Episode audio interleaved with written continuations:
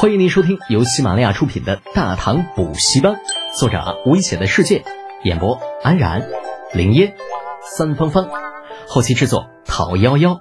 感谢订阅。第六百一十六集《遣唐使》。无忌啊，臣在。关于前段时间的倭国的遣唐使，你怎么看？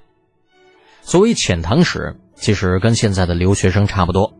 不过在唐朝的时候，倭国派来大唐的遣唐使，各行各业的人都有，甚至还有军人、和尚、道士。李浩在宝鼎遇到的那一批，便是遣唐使中的一部分人员，只不过其中有一半都是随行的护卫。但就算是如此，这些人也几乎占据了遣唐使的三分之一之多。这些人在来到长安之后，第一个打听的便是李浩的下落。那毕竟在他们看来，李浩就是一个喜欢炫耀的小屁孩只要说两句好话，估计就能够从其手中骗到大量的技术。啊，这玩意儿好东西呀！只是他们并不知道，李浩喜欢炫耀不假，可是那也是分对象的。对于他们这些个倭人，不弄死他们，那就已经不错了。怎么可能把在大唐都算是顶级的技术传给他们呢？所以小胡子那一波人呐。死的其实一点都不冤，就算他们不在宝鼎整出事儿来，这见到李浩也不会有好果子吃的。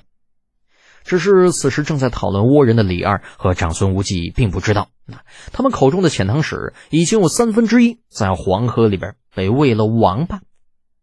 长孙无忌想了想，回道：“呃，臣以为，那倭人既然仰慕我天朝文化。”传授给他们一些，倒也无妨。左右不过都是一些奇技淫巧之术，算不得什么大事。这样不仅可以使其对我大唐更加的忠心，亦可显示我大唐朝廷的宽容大度。嗯，神灵也是这个意思。嗯，既然这样，那过几天就让吏部行文，在国子监给他们安排十五个名额好了。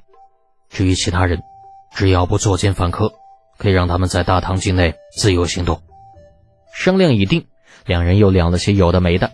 李二又见了长孙无忌家的另外几个侄子，每人勉励几句，这才心满意足的与长孙皇后一同返回了皇宫。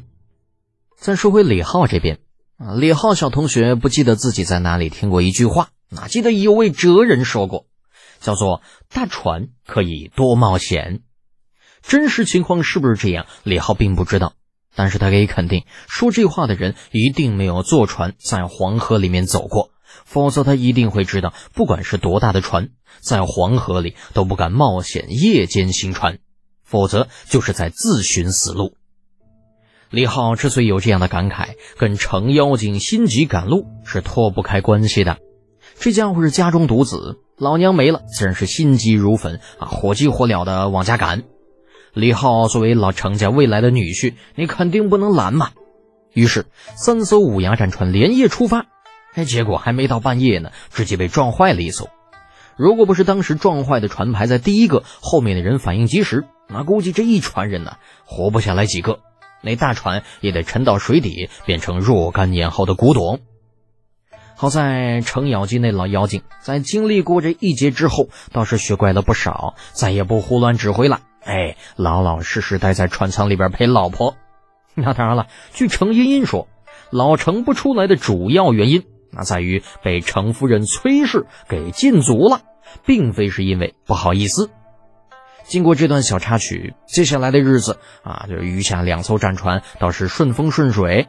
七天之后，战船出了黄河口，又半天后，在冀州沿海处靠了岸。一番依依惜别之后。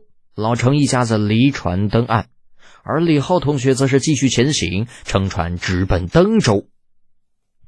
远洋水师经过南海一行，啊，物资基本上消耗殆尽了。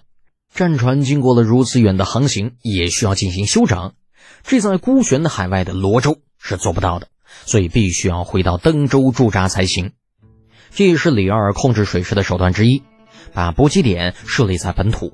就算远洋水师跑得再远，他早晚也得回来。李浩原本是不想去登州的，不过出了倭人那一档子事之后，他改变了想法。那想着反正也是顺路，不如去登州走上一遭，看看王文度他们。离开水师都快要两年了，也不知道他们现在怎么样了。这自己好歹还挂着都督的名号呢。船行半日，日落时分，登州水师大营在望，星星点点的火光之下，整个军营那像是不夜城一般。一艘艘巨大的战船，或是停靠在码头上，或是停靠在船坞中，火光下如同匍匐着的远古凶兽。一种儿子突然长大了的感觉在李浩心里涌动。曾经的登州水师驻地，那家伙小得可怜，战船也就那么七八艘，还都是破破烂烂的。而如今的登州水师，那驻地扩大了近乎五倍都不止，数千辆的海船便有十二艘之多，基于各种辅助舰。运输舰林林总总加起来超过数十，战斗力已经飙升到了可以远行南海，并且全歼海盗船数百艘而自己无一损伤的程度。远远的看着看着，就见水师驻的一艘快船驶了出来，两个黝黑的汉子站在船头，正拼命的往这边招手。透过望远镜，李浩看清了两人的样貌，不由撇撇嘴，哼。这俩家伙加在一起都七十多岁的人了，怎么还跟孩子似的？王文度、雷耀、李浩在水师里的两个副手，一个主战，一个主政。平日里高高在上，今天却是站在船头，又蹦又跳，扯着那大白嗓子，一个劲儿的叫唤：“嘟嘟，大嘟嘟！”李浩默默的转过身，这这太他妈丢人了！嗯，全当我我也看不着，啊，我也听不着就好了。而王文度和雷耀却根本不在乎，快船贴着乌鸦战舰刚刚停好，两人便火急火燎地顺着上面丢下来的绳索就爬了上去，屁颠屁颠地来到李浩的面前。多多，您终于想起我们来了！滚犊子，老子从来就没有想起过你们！李浩瞪了两人一眼，不过绷着的脸上却是不自觉地露出了一丝笑容。没办法嘛，这两货虽然差劲了一些。可是，好歹当初也是一起并肩战斗过的战友。水师刚刚成立的时候，一个锅里搅马勺。若说没感情，那纯属扯淡。嘿嘿嘿嘿嘿，嗯，雷阳摇头讪讪的笑着。王文度上前施礼：“王文度见过都督，两年不见，都督可安好？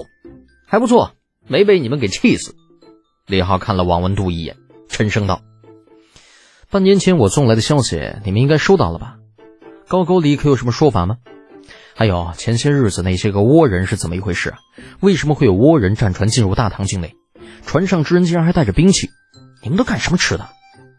尽管知道倭人入境的时候，水师官兵大多数都在从南海归来的路上，但是必要的敲打还是要给予的，那否则这帮子骄兵悍将怕是要把尾巴给翘到天上去。